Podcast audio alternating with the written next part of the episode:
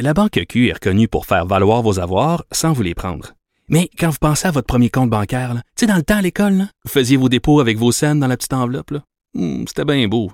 Mais avec le temps, ce vieux compte-là vous a coûté des milliers de dollars en frais, puis vous ne faites pas une scène d'intérêt. Avec la Banque Q, vous obtenez des intérêts élevés et aucun frais sur vos services bancaires courants. Autrement dit, ça fait pas mal plus de scènes dans votre enveloppe, ça. Banque Q, faites valoir vos avoirs. Visitez banqueq.ca pour en savoir plus. Sophie Durocher. Une femme distinguée qui distingue le vrai du faux. Vous écoutez Sophie Durocher. Alors, depuis quelques jours, on n'arrête pas de parler euh, de la position girouette de Justin Trudeau. Euh, la liberté d'expression a des limites. Oh non, finalement, c'est correct, les caricatures de Mahomet. Vraiment, c'est difficile de savoir euh, où se situe réellement et ce que pense sincèrement le premier ministre Justin Trudeau. On va en parler avec le collaborateur, mon ami et collaborateur Joseph Facal, qui est chroniqueur au Journal de Montréal, Journal de Québec. Bonjour, Joseph. Bonjour Sophie. C'est une girouette, Justin, à Ottawa? Euh, oui, c'est une girouette. Euh, et, et, ce qui est particulier euh, dans son cas, c'est qu'il énonce euh, des, des, des, phrases qui semblent des grands principes. Il a l'air de quelqu'un qui a pensé à fond son truc, mais essentiellement, c'est une cassette idéologique, finalement pas très maîtrisée, euh, assez superficielle. Et le propre euh, de l'idéologie, c'est qu'elle est souvent rattrapée par le réel. Et là, évidemment, quand on sent la déconnexion entre le discours ronflant et la réalité, quand on voit le tollé que ça suscite, eh bien, ce grand philosophe, redevient petit, petit politicien euh, qui doit évidemment gérer euh, le tollé qu'il a lui-même créé et qui donc fait du, du rétropédalage. Maintenant, je suis convaincu, convaincu que dans son fort intérieur, il pense qu'il ne faudrait pas prononcer certains mots ou, Mhm. ou, ou dessiner certaines choses, car tu remarqueras que son réflexe premier, premier est toujours de prendre le parti de la minorité qui prend la posture victimaire. Toujours. Mhm.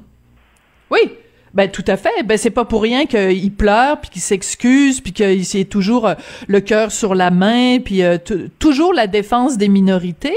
Ce qui est, ce qui est pas une- bien sûr une mauvaise chose. Personne dit qu'il faut opprimer les minorités.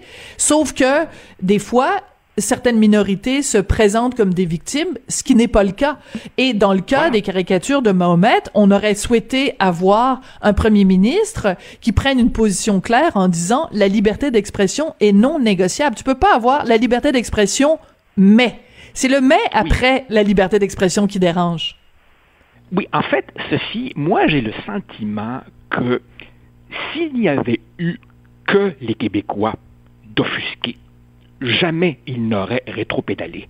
En fait, Ah oui, tu penses? voici un homme, absolument, voici un homme qui n'a aucun problème à refuser de s'excuser pour ce que son père a fait euh, il y a 50 ans au Québec, alors qu'en fait, il s'excuse devant n'importe qui d'autre au Canada. Là, évidemment, son girouettisme découle du fait que, oh, il n'a pas insulté le Québec, ça c'est pas grave, il a aussi insulté la France. Euh, et bien entendu, tu comprends qu'à partir du moment où Emmanuel Macron parle à Legault, mais l'ignore lui, en fait, Macron a parlé à Trudeau sans lui parler. En lui disant, Exactement. tu sais pas de quoi tu te mêles. Tu vois? En fait, il lui a passé le message. C'est une des gifles diplomatiques les plus élégantes que j'ai vues depuis longtemps. Tu vois, il n'y a rien qui fait plus mal totalement quelqu'un. Voilà, l'indifférence est la pire des punitions. Mais moi, je me questionne vraiment, c'est que on a eu quand même euh, sur la scène québécoise, sur la scène canadienne, des politiciens qui étaient capables de jongler avec des concepts. Et c'est un petit peu ce à quoi on s'attend normalement d'un leader. Quelqu'un qui mène les troupes, on s'attend qu'il soit quand même capable de, de jongler. On a l'impression avec Justin Trudeau que quand il sort des lignes qui lui ont été écrites par un attaché de presse, un adjoint politique, il n'est pas capable de débattre parce qu'il n'a pas l'argumentaire. Dans, ce sens-là, son père, au moins, qu'on l'aimait ou qu'on le détestait, était capable de jongler avec des principes, des concepts euh, intellectuels. Et, et, ce que je trouve qui ressort le plus de ce qui se passe au cours des derniers jours, c'est pas tant qu'on soit d'accord ou pas avec Justin Trudeau, c'est que on n'est même pas capable d'argumenter avec lui parce qu'il n'a pas l'intelligence de discuter. Sophie, j'ai souvent écrit que si Justin Trudeau, avec le bagage qui est le sien, avec le parcours de vie qui est le sien, s'il s'était appelé Justin Tremblay ou Justin Trépanier, ses prétentions à diriger le Canada auraient soulevé un immense éclat de rire de l'Atlantique jusqu'au Pacifique. En fait, fondamentalement, il a surfé sur le patronyme. C'est-à-dire que les Trudeau sont un petit peu nos Kennedy à nous. Hein. Il y a cette espèce de... Ouais, la famille royale. Ouais, ouais. Voilà, une sorte de, de, de quasi-royauté. Rappelle-toi, cet homme a commencé à exister politiquement quand? Quand il a prononcé une Oui. oraison funèbre à l'enterrement de son père. Et là, les gens se sont dit, enfin, les apparatchiks libéraux se sont dit, mais on a de l'or en barre entre les mains. Essentiellement, c'est une image.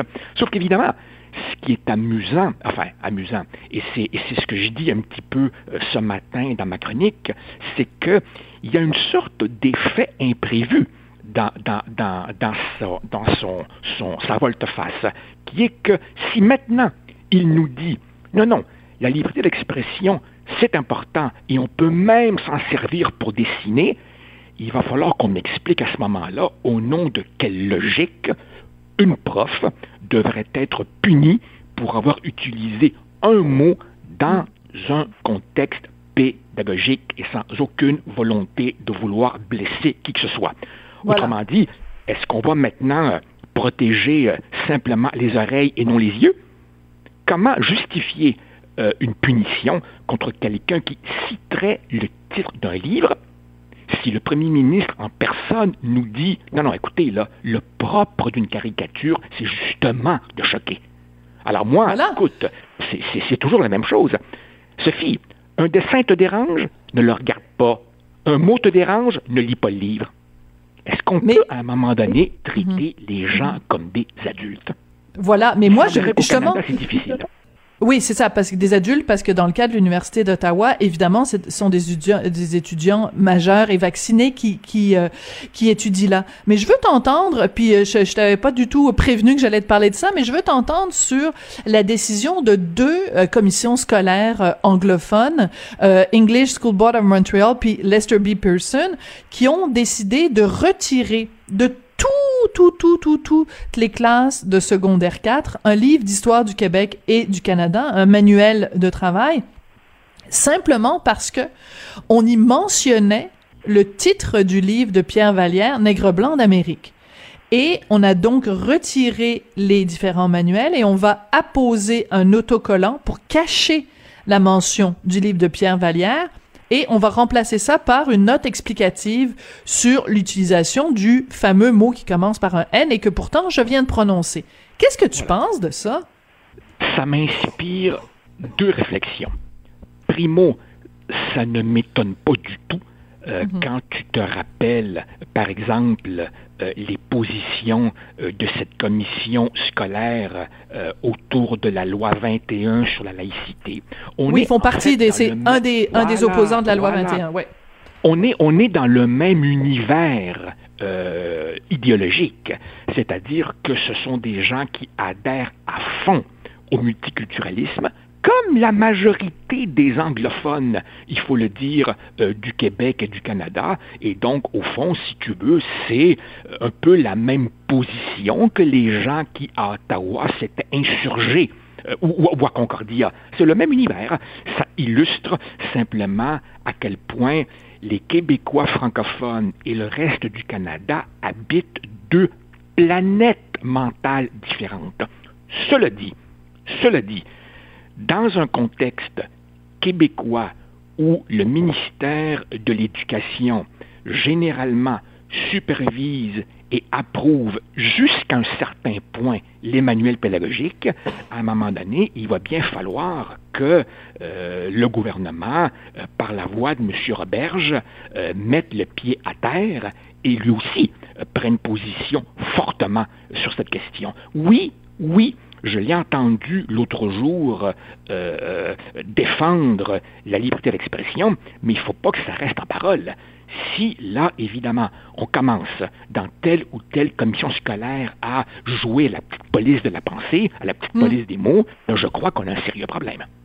Oui, c'est ça. Alors, je vais. Euh, euh, on a l'extrait où, euh, en chambre, Jean-François Roberge a, a, déposé une motion pour la liberté d'expression, qui d'ailleurs a été acceptée unanimement. Là, tous les partis d'opposition l'ont appuyé là-dessus. Donc, on écoute Jean-François Roberge. L'Assemblée nationale réaffirme l'importance de préserver la liberté d'expression en contexte académique au sein du réseau scolaire québécois, qu'elle rappelle l'importance d'enseigner aux élèves avec le plus grand respect toutes les notions prévues au programme de formation de l'École québécoise, y compris celles liées à l'histoire du Québec et du Canada.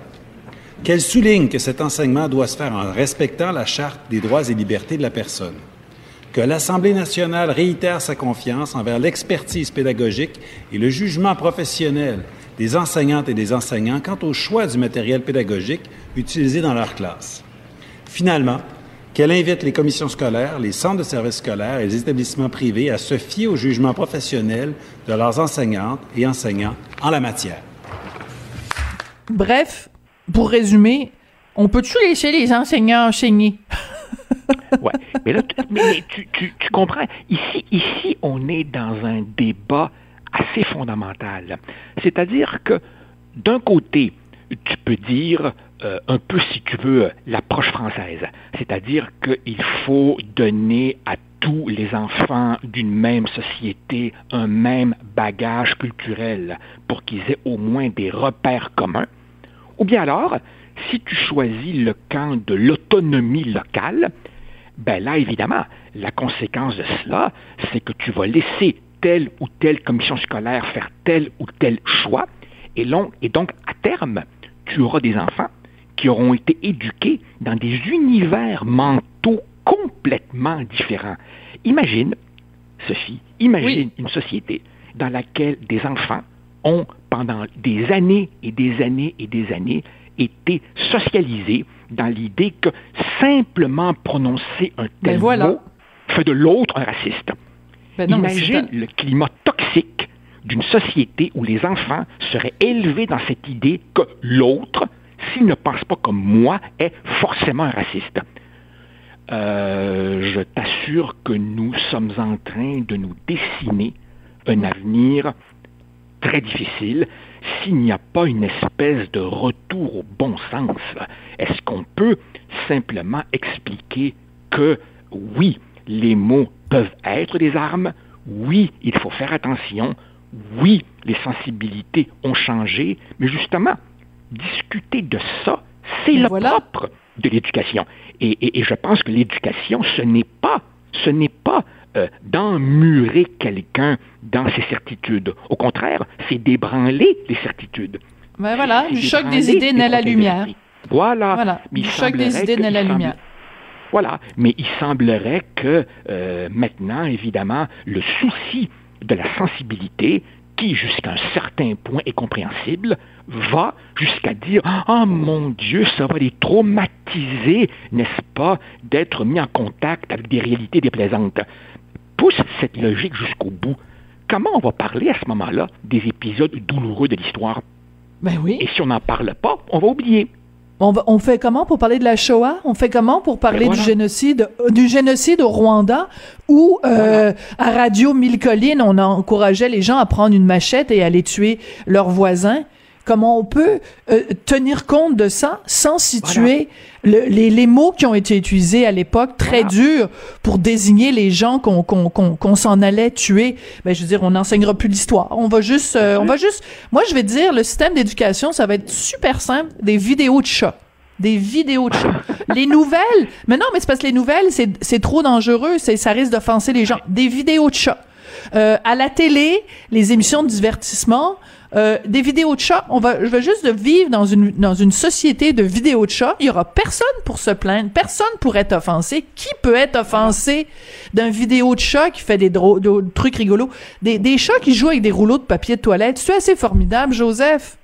Ouais. Tu sais, Sophie, comme je, je, je le rappelais euh, l'autre jour dans une chronique, Albert Cohen, euh, le romancier, l'auteur de l'immortel Belle du Seigneur. Belle du Seigneur, c'est magnifique, oui. Oui, il a souvent expliqué qu'il avait absolument pas conscience de son origine, de son identité, de sa culture juive, mais qu'un jour, en France, on l'a traité de sale Et il a demandé à sa mère, c'est quoi cette affaire-là? Et c'est là qu'il a réalisé son identité. De la même manière que euh, je crois que c'est euh, Aimé Césaire ou, ou, Senghor qui, Léopold Senghor, la Ferrière, qui hum. rappelait l'anecdote, il s'était fait traiter de nègre. Et il avait répondu, ben le nègre est en merde. Hein. Ben Autrement dit, on prend une insulte et on la retourne contre l'insulté. Si on ne peut même plus expliquer ça dans une salle de cours, mais où est-ce qu'on s'en va? Exactement. Et puis c'est comme ça que ça va conclure notre rencontre d'aujourd'hui. Où est-ce qu'on s'en va? Ça pourrait être le titre pas mal de toutes nos chroniques, en fait. Je pense qu'à partir de maintenant, dans le Journal de Montréal, toutes mes chroniques vont s'intituler Où est-ce qu'on s'en va? Et euh, dans le cas de la politique américaine, Où est-ce qu'on s'en va? Écoute, Joseph, toujours un bonheur de te parler. Merci beaucoup, on se retrouve jeudi prochain. Avec plaisir. Au revoir. Bonne semaine. Hasta luego. Euh, Joseph Facal, donc chroniqueur, blogueur, Journal de Montréal, Journal de Québec.